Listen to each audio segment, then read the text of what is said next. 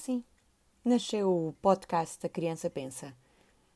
Aqui todos vão relembrar um pouco a sua infância, mas também vamos falar com algumas crianças para saber o que é ser criança hoje em dia.